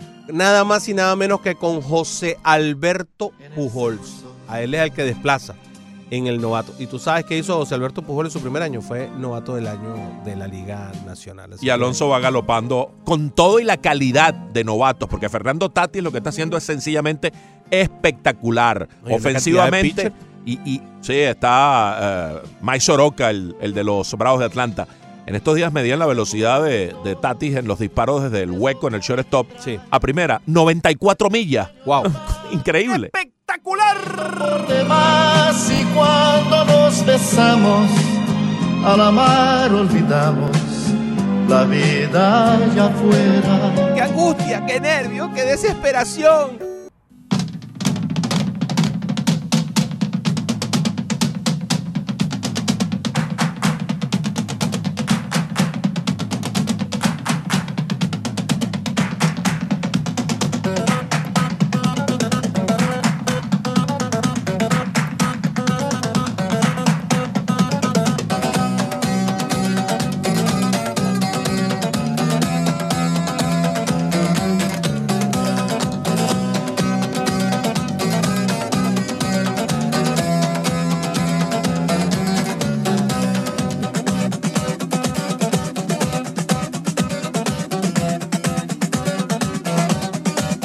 Doce y 25. Y continuamos en el menú deportivo a través de la 990. ¿Qué es eso que nos pusiste, Leandro? Por favor, explícanos. Disco Music. Bonnie M, popular Rasputín. Ah, caramba. ¿De, dónde lo sacaste? Disco Music. Eso estaba en el baúl por ahí, en un baúl lo desempolvaste de alguna sí, parte. sí, sí, sí.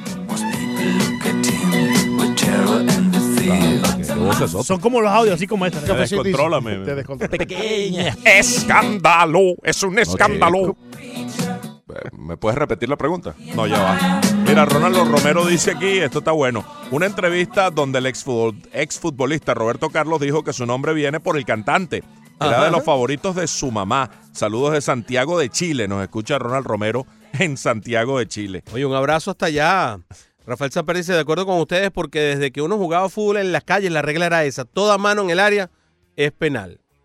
Y Manny Braves dice, la serie quedó 2-1, pero podía haber quedado 3-0 para cualquiera de los dos. Me imagino que se refiere a la serie de los Marlins y, y los Bravos, sí, que fueron juegos pequeños, cerrados, pero al final fue a favor de Atlanta, que se las arregla de una u otra manera para terminar ganándole por lo general a Miami. Hubo un juego que terminó por blanqueo.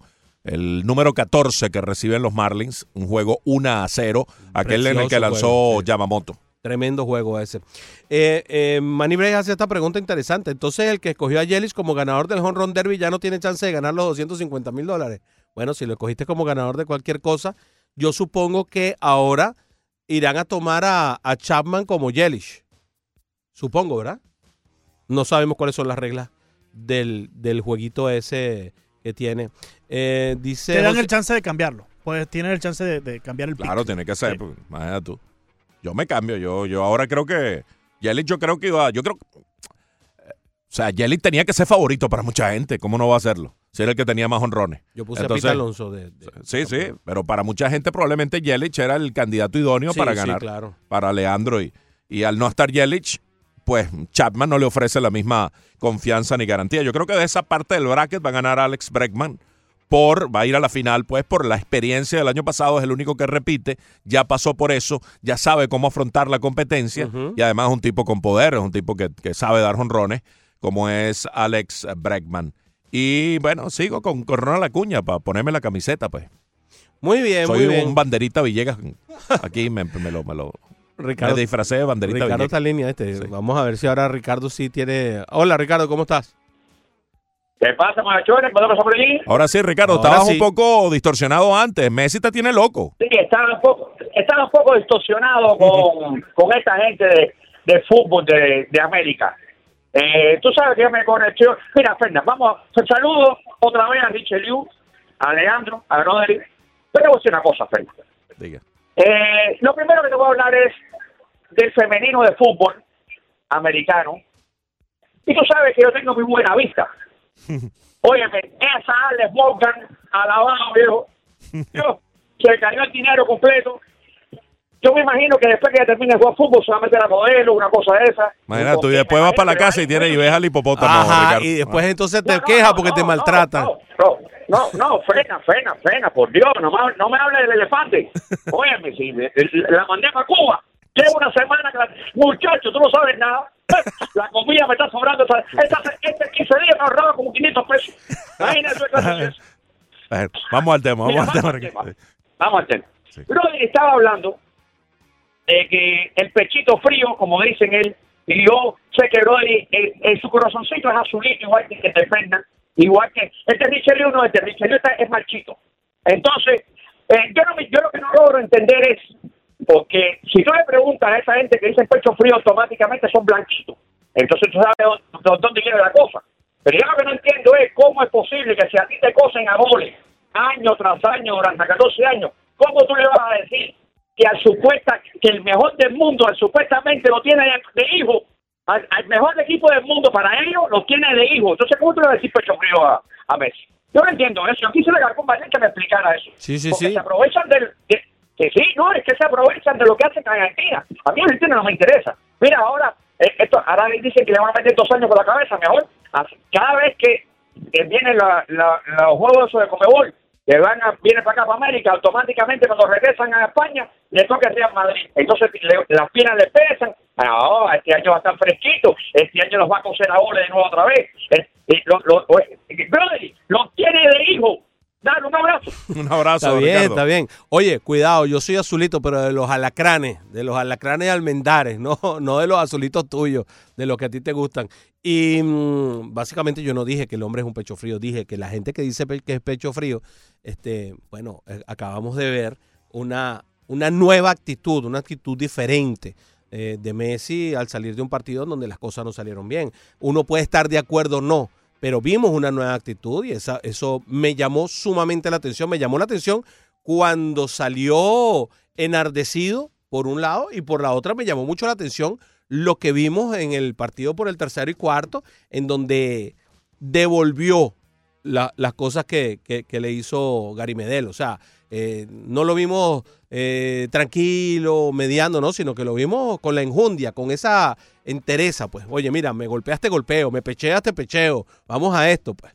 Eh, me, me dio, me dio, me dio una muy buena impresión, a Pero pesar él- de que no luce bien. Él en cancha ha tenido, él tiene fuego en la cancha. Uno no puede, o sea, que, es- que es pecho frío eh, para resultados y en momentos en que le va mal, que lo ha dicho mucha gente, yo no estoy de acuerdo. Y aquella vez que se vistió de héroe para que Argentina entrara al Mundial y metió los tres goles contra Ecuador, acabó con cualquier eh, teoría en ese sentido. Seguro. Los que decían lo del pecho frío tuvieron que, que tragarse las palabras porque, vaya, aquella vez lo que hizo fue de héroe. Eh, se puso la capa de Superman, que no lo ha hecho reiteradamente con la selección. También es verdad que con la selección no le ha ido bien, es verdad, pero él en cancha eh, cuando tiene esas confrontaciones, él responde, él no es que, agaza, eh, agacha la cabeza, lo que pasa es que es un tipo tan técnico que rara vez se, se, se lía en una circunstancia de estas características. Él lo que no había sido era tan expresivo fuera de la cancha. No había hablado de la manera como habló ahora fuera de la cancha y creo que pasó a un límite inconveniente. Pero bueno, ya, ya se verá qué tipo de, de sanción. Por aquí nos envía José Antonio Mora, que siempre está pendiente del programa, su, su bracket para llevarse los 250K. Y- creo que va con Josh Bell, el de los Piratas de Pittsburgh. Mira, eh, estuve viendo, para responder un poquito lo que, lo que preguntaba uno de nuestros, de nuestros oyentes, lo del tope salarial con respecto al equipo del Miami Heat. Imagínate que Jimmy Butler, que va a cobrar 32 millones 742 mil dólares, ocupa el 24.11% del tope salarial del equipo, él solo. Si a esto le unes el 14% que tiene Goran Dragic y el 11.3% que tiene en este momento James Johnson, entre ellos tres ocupan más del 50% de lo que es el tope salarial del equipo de Miami, que está en 100 millones. En este momento se encuentran 26 millones por encima de lo que es el, el impuesto al lujo y están como 9 millones, 8 millones por debajo de lo que es el tope salarial como tal, que es de 135 millones 816 mil 876. Sí, ellos tendrían que salir de varios jugadores para poder darle espacio a Russell Westbrook, de varios. O sea, y prácticamente quedarse con Westbrook y Butler. Y bueno, y obviamente necesitas otros 10, Tiene que, otros salir, 11. tiene que salir de esos dos, que son los que más tienen después de Butler, que son Dragic, que cobra casi 20 millones, y James Johnson, que, que cobra más de 15. Después de ellos viene Justin Winslow, que cobra 13, 12 millones 667, Kelly Olinich, Dion Waiters, 12 millones 200, 11 millones 286, Mayor Leonard, y Edris Adebayo, que gana 3 millones 454 mil. Los demás, los demás son los demás. Eh, pero están por debajo del tope salarial total como unos eh, 8 millones aproximadamente eh, por debajo del tope salarial. Yo creo que saliendo de Dragic y de James Johnson podrían meterse en Westbrook. Ahora, ¿es una buena idea? Es una pregunta. Tendrías a dos megaestrellas, a dos superestrellas acá, o, a una superestrella que es Westbrook y a una estrella que es Butler. Yo no creo que Butler tenga el rango de superestrella. Tiene 29 años, ha tenido buenas campañas en un gran nivel, pero ese rango de superestrella creo que no ha alcanzado. Tal vez aquí siendo él la pieza, el estandarte fundamental, de un paso más hacia eso y lo consiga en esta etapa de, de su carrera. Pero si, Ojalá. Westbrook juega aquí, Westbrook le quita... Bueno, el balón es de Westbrook. Sí, pasa a ser. eh, son dos tipos que tienen problemas.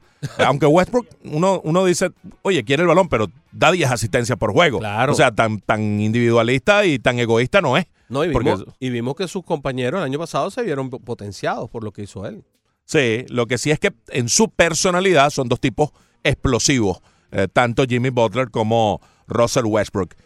Y Kawhi Leonard decidió por ir a casa, quiso irse a Los Ángeles y no a los Lakers, sino a los Clippers. Reclutó a Paul George para conformar un dúo realmente poderoso. Eh, este equipo clasificó contra todo pronóstico el año pasado, hizo un gran trabajo Doug Rivers y tiene más o menos el mismo núcleo, más ahora Kawhi Leonard y Paul George. Ellos comprometieron algunas eh, selecciones, el futuro en una gran Sí. medida para lograr obtener a George. Comprometieron más de lo que comprometió Miami para adquirir a, a Jimmy Butler. Se dio menos Miami. Claro, Paul George también está un estamento por arriba respecto a Jimmy Butler, aunque también trae una lesión seria en su carrera que uno no sabe cuánto puede acortar su perspectiva de juego en el futuro, porque aquella lesión que tuvo George cuando entrenaba con el equipo eh, de Estados Unidos para los Juegos Olímpicos o para el Mundial, no recuerdo exactamente, fue una fractura de esas feas, Sí. terribles, de esas lesiones espantosas que ocurren y le hizo perder casi toda una, una campaña. Los Clippers también tienen un equipo joven que está bastante bien ensamblado sobre la base de muchos picks que, que han tenido en los últimos años. Yo creo que ellos van en un camino que está más cercano a ser realmente competitivos que el del, que el del el equipo del Miami Heat. Reportaba Nick Friedel unas palabras de Nick Nurse, el técnico de los Raptors de Toronto, en torno a Kawhi. Decía, you can blame a guy for wanting to go home. Tú no puedes acusar a un tipo, a una persona que quiera irse a casa. That's what he texted me. I'm going home. Eso fue lo que me texteó. Yo voy a casa. Y yo solo le dije, tú estás, tú cambiaste, you've changed a lot of lives. tú cambiaste una gran cantidad de vidas por lo que tú conseguiste en Toronto, la mía especialmente. Y gracias por todo lo que hiciste. Eso fue lo que eh, Fantástico. se limitó a decir Nick Nurse respecto a la decisión que tomó Kawhi Leonard de irse a casa. Fantástico. Una de las cosas mm, eh, bonitas de esto es eso, ¿no? La parte humana dentro de todo lo que es eh, el mare magnum de billete que suena por todas partes. Porque a veces uno dice, bueno, pero ¿por, ¿por qué firmó con este? ¿Por qué firmó con otro? Porque también hay una parte humana. Jimmy Butler decide jugar en Miami porque él quiere estar en Miami. Hay un video de él en una mesa de dominó jugando donde se pone un habano en la boca y se lo fuma y, y se divierte muchísimo aquí en Miami. O sea, es decir, este, este señor tiene el mood Miami, él quiere estar en Miami e hizo todo lo posible por, por convencer. equipo. lo enamoró de Miami. Ajá, va, por ahí, por ahí va. Es que la redistribución de talento en la NBA asoma en perspectiva una liga apasionante el próximo año. Claro, el oeste está parejito y de altísimo nivel además. Lo que vamos a ver en el oeste es extraordinario. Qué bien para Houston, porque diera la impresión de que Houston se ve potenciado con lo que pasó en el, en el oeste. Sobre todo la salida de KD de, de los Warriors de Golden State. Sí, que KD no iba a ser factor este año. Eh, Houston se mantiene intacto, no hizo mayor movimiento, mantiene su base de Harden y de Chris Paul. Eh, que ahora van a ser mucho más competitivos con respecto a los Warriors de Golden State, porque Golden State ya no tiene a, a KD, que el año este año sí lo tuvo cuando se enfrentó a ellos. y no va a tener a Clay Thompson hasta marzo, como muy temprano de la próxima campaña. Eso será motivo de un, de un análisis riguroso en su momento, cómo queda reconfigurado el talento en la NBA. Tenemos a Reinando en línea, bienvenido. Buenas tardes, señores. Buenas tardes. ¿Cómo te va? Bien, oye, eh, Broderick, desde la distancia y por teléfono te voy a dar un hi-fi porque yo también soy azulito de las Mendares, no de los industriales. Hi-fi. Si el señor no los conoció, mala suerte para él, pero yo sí los conocí. De niño, pero los conocí. Yo no los conocí directamente, pero sí, sí tengo muchísimas referencias porque mi papá era un Yo fanático furibundo y- del y- Almendares. Y, y mi padre, y mi padre era un almendarista tremendo, y mi hermano un almendarista tremendo. Y el estadio del Cerro me lo conozco de punta a cabo porque mi padre conmigo y con mi hermano desde niño nos, nos llevaba para allá, para, para el estadio. Tú sabes que yo una vez, una vez alguien me regaló una gorra del Almendares y he estado buscando dónde conseguir otra porque me la, me la, bueno, me la perdí, digámoslo así. Y no, no he conseguido dónde buscarla porque me gusta mucho la A del Almendares con esa, con ese rabito que parece un. Déjame decirte, déjame decirte, Jorge Morejón y yo jugamos en el mismo equipo, Ajá. ¿ok? Y Jorge Morejón y yo jugamos para Atléticos en las Mendares, con la A puesta de las Mendares. Era, era bueno Morejón Rey. Dinos, échanos el chisme. ¿eh? No, es, es bueno, Es el bueno, malo soy yo, el bueno es Morejón. Morejón, Morejón juega muy buena tercera base, pero, pero, pero, pero, pero pelea mucho, mi hermano. No, no, no, no, no pelea mucho, no, no, ya ahora pelea menos. Ah, ok. ojalá, me, ojalá me esté oyendo, ojalá me esté oyendo mejor. Oye, eh, mm, mira, hay dos, hay dos Freddy entre Miami y Atlanta que Miami nunca va a ganar.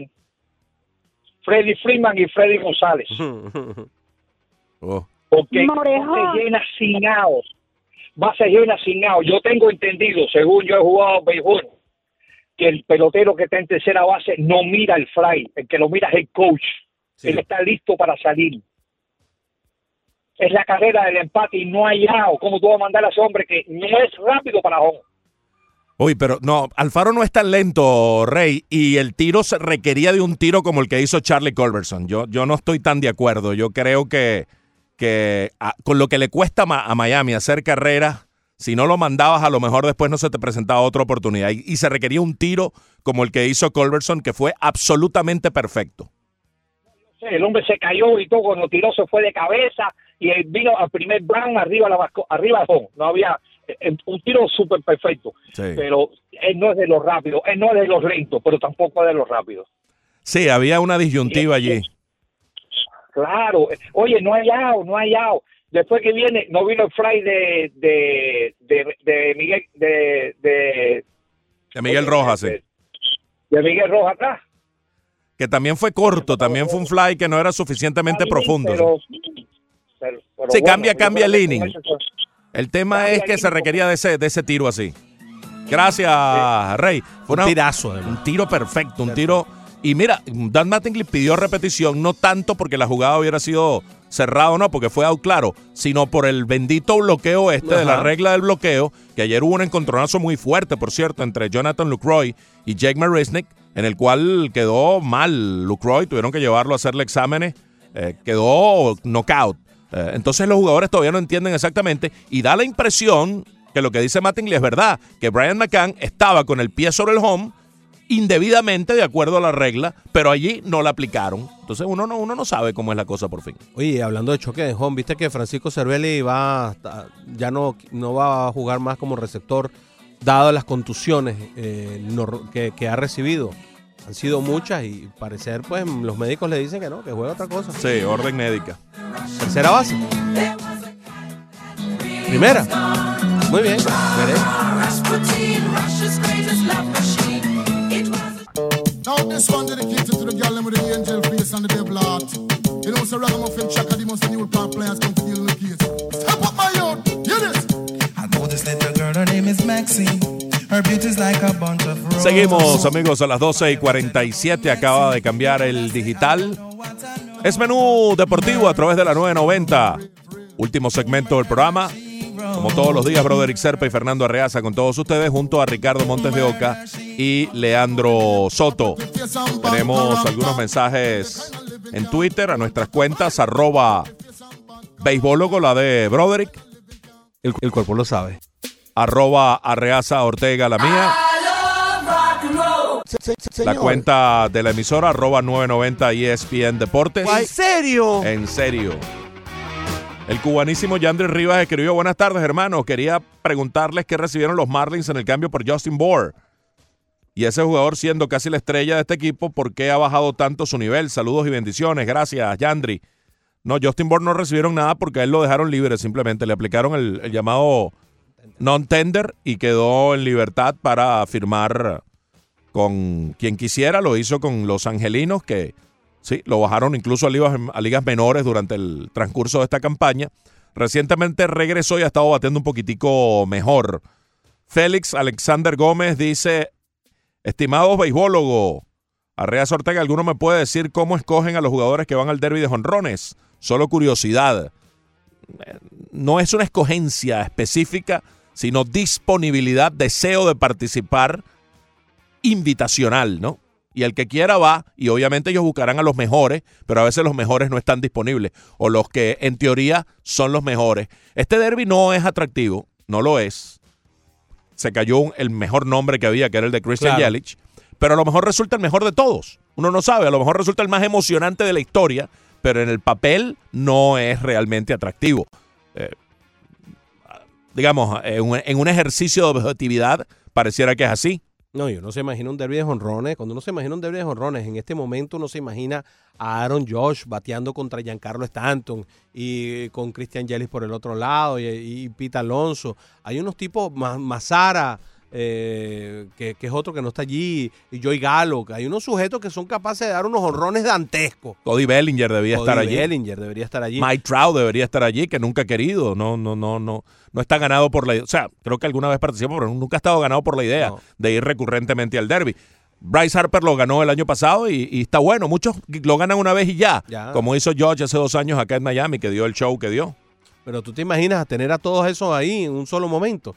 El show de, de- de batazos dantescos que podríamos estar viendo. Hay tipos con mucha fuerza actual en MLB que perfectamente darían ese espectáculo en el derby, como Gary Sánchez y Frank Mil Reyes. Por los dos ejemplo, dominicanos tienen un poder brutal. Y en un derby deberían ser espectaculares. Pero bueno, todo Galo. está sujeto a la disposición de ellos, ¿no? Galo y Mazara de Texas. El Mazara tiene honrón más largo en la temporada. Sí, aunque no tiene tantos en cantidad, Mazara. Sí, pero cuando conecta los honrones, conecta unos honrones que son eh, monumentales. José Mora está en línea. Bienvenido, José. ¿Cómo estás? Buenas tardes, muchachos. ¿Cómo están ustedes? Saludos, José. Bien, bien. Quería hacer dos comentarios. Uno con la NBA. Mire, mi equipo en el oeste los Lakers y, y en el este eh, los Pistons. Pero a mí me alegró. El deseo era que Kawhi llegara a los Lakers. Pero me gustó que haya llegado otro equipo porque hace más competitiva la, la NBA. Pues distribuye el talento de manera mayor, más uniforme durante en toda la liga. Entonces, no creo que haya un favorito favorito en toda la liga. No sé si están de acuerdo conmigo. Y con respecto a lo del derby, Mi comentario es que los zurdos van a tener un poquito de mayor ventaja con respecto a los, a los derechos por ese mini, mini- que va a haber ahí. No sé qué opinan de eso. Los escucho por la radio. Salud. Gracias a José Antonio Mora. Vamos a hacer una rectificación antes de responderle a José Antonio. Eh, lo de Bohr fue antes, incluso a Bohr lo cambiaron en medio de la campaña pasada a Filadelfia, cuando Filadelfia necesitaba un bateador zurdo, y lo cambiaron por el eh, lanzador eh, zurdo de ligas menores, Mackenzie Mills. Eso fue un cambio que se registró exactamente el eh, 10 de agosto del año pasado. Y luego Filadelfia lo, le aplicó el non-tender. Fue el equipo que le aplicó el non-tender que lo convirtió en agente libre. Pero sí, los Marlins obtuvieron a este muchacho, un lanzador zurdo, que tiene hoy día 23 años y que en ligas menores no ha tenido un buen año. Tiene 1 y 7 con 5.34 de efectividad. Así que para responderle correcta y adecuadamente al cubanísimo Yandri Rivas. Mi señor, no, no, no ha estado nada bien. Vamos a escuchar a Carlos Mena, que está con nosotros. Hola, Carlos. Sí, muy buena tarde, placer saludarle. Saludos, Carlos. del fútbol, ¿verdad? Sí, muy bueno, ¿qué tal? Le voy a leer algo, por favor, me permiten. Dice, la IBAF, International Football Association Board, por sus siglas en inglés, ha aprobado un cambio de reglamento del juego de la FIFA. Estas modificaciones entrarán en vigor el primero de junio de este año. Se venía deliberando desde noviembre de 2018. A pesar de haber sido aprobadas las modificaciones, estas todavía se encontraban en fase de prueba, es decir, no tendrá que cumplirse obligatoriamente. Y los cambios son ¿Aló? manos en el área. La Sí, sí. modificación de esta regla, Sí, sí. la, modificación de esta regla, bueno, te lo decir en, en, en, en contratando. No importa que sea voluntaria o involuntariamente que le peguen la mano en el área, es penal, eso es lo que dice la regla. Creo que se la perdí, la perdí aquí, ay Dios mío. La otra regla es que el penal, si falla, pega en el poste, la bola queda muerta, no, es no, no pueden rematar.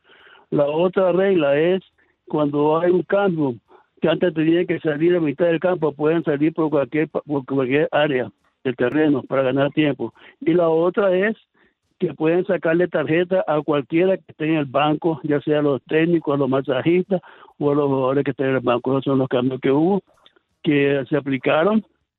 Y para mí que eso es penal, eso existía desde antes. Me acuerdo que en un mundial, jugando Chile contra Italia, se dio un penal que el hombre está de frente frente al atacante italiano. Aquel tira la patada y le pega en la mano, canta en el penal. Entonces vino la, la controversia que la pelota iba al cuerpo, pero el cuerpo no la pelota. En una reunión en México que estaba este, Hugo Sánchez, dijo, yo jugué fútbol, entonces le dijo un señor también que fue futbolista, yo también lo jugué, fue técnico. ¿Qué hace con la mano en el área? Eso es el peligro con la mano, eh, con la mano en el área. Buenas tardes. Buenas tardes, gracias Carlos por eh, refrescarnos la, la regla. Novak Djokovic venció a Hugo Humbert 6-3, 6-2, 6-3. Esto en Wimbledon St. Query. También le ganó a Tennis Sangrin, dos norteamericanos, esta vez en cuatro sets, 6-4, 6-7, con tiebreak eh, 7-9, 7-6, con tiebreak 7-3 y 7-6 con tiebreak 7-5. Vaya que difícil se le puso Sangrin a Query, ¿eh?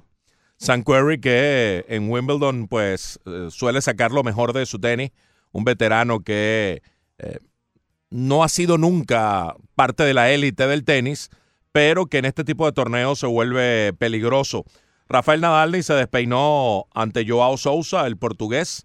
El español ganó con un triple 6-2 para avanzar eh, de los octavos de final en otro partido que ya se jugó más temprano hoy en la jornada de Wimbledon, que tuvo su, su domingo de descanso ayer. Eh, Wimbledon es el único torneo mayor que el domingo, el, el primer domingo es de descanso. Roberto Bautista, el número 23 sembrado, le ganó el 28. Benoit Paré, el francés, 6-3, 7-5, 6-2. También en, en octavos de final. Milos Raonic le está ganando a Guido Pela, el argentino. 6-3 el primer set, 6-4 el segundo. En el tercer set está 2-1 a favor del argentino, sirviendo el canadiense Milos Raonic. David Goffin, el belga, le ganó a Fernando Verdaz con cuatro sets, 7-6 en un tiebreak 11-9. 266364. En otro partido en desarrollo, Kei Nishikori le ganó el primer set a Mijail Kukushkin 6-3. En el segundo set está sirviendo para ganarlo. Kukushkin está 5-3 ese segundo set y 40-30 en el servicio. Un poco más tarde va a jugar Roger Federer ante Mateo Berretini en el partido de octavos de final del ocho veces ganador de Wimbledon, Roger Federer. Muy bien, Elina Esvitolina en las mujeres. Le pasó por encima a Petra Martic. La Esvitolina es la número 8 del torneo. Martic, eh, la croata, es la número 24, 6-4, 6-2, con mucha facilidad en los octavos de final. Ya les decíamos temprano que se terminó el sueño de la jovencita de 15 años, Coco Gauff, la estadounidense. Perdió, bueno, ante Simona Halep, que ha sido número uno del mundo. 6-3-6-3 para la rumana Simona Halep, que ahora mismo es séptima preclasificada. Y un poco más fácil, Serena Williams, la número 11 del torneo, venció a la española Carla Suárez, la número 30, 6-2-6-2. La que se fue, eh, Ashley Barty, la ganadora acá en Miami y ganadora de Roland Garros, cayó ante la estadounidense Alison Risky. 6-3 el primer set para la australiana Barty, pero luego cayó 6-2, 6-3 ante esta muchacha estadounidense que avanza a la próxima fase. La Barty era la número uno sembrada del torneo y pierde con Risky, que no está ni siquiera sembrada. Acaba de finalizar el partido entre Joana Conta y Petra Kivova, que venció la inglesa por 4-6, 6-2, 6-4 ante la checa número 6 sembrada del torneo. Y la hija de Karl Jastremski, Dayana Jastremska, eh, pues perdió a... No Chiste tiene- malo no para despedirlo. eso. Yo- yo- yo no entiendo. Sway le ganó a Jastremska 6-4-1-6-6-2. Y Carolina Muchova también dejó Te por fuera. demoraste mucho, Leandro, con el grillo. Mira, la Carolina Muchova también dejó por fuera la número 3 sembrada del ¿Carolina torneo. qué? Muchova. Ah, ok. Dejó, Yo no dejó, sembra- dejó por fuera a, la, a Carolina Ay, Pliskova, que es la número 3 del torneo. 4, 6, 7, 6, 11, 13, 11. Me explico. En el último. No hay tiempo para más. Hasta mañana. ¿Qué pasa? Ya los gritos. Diga adiós, Alejandro.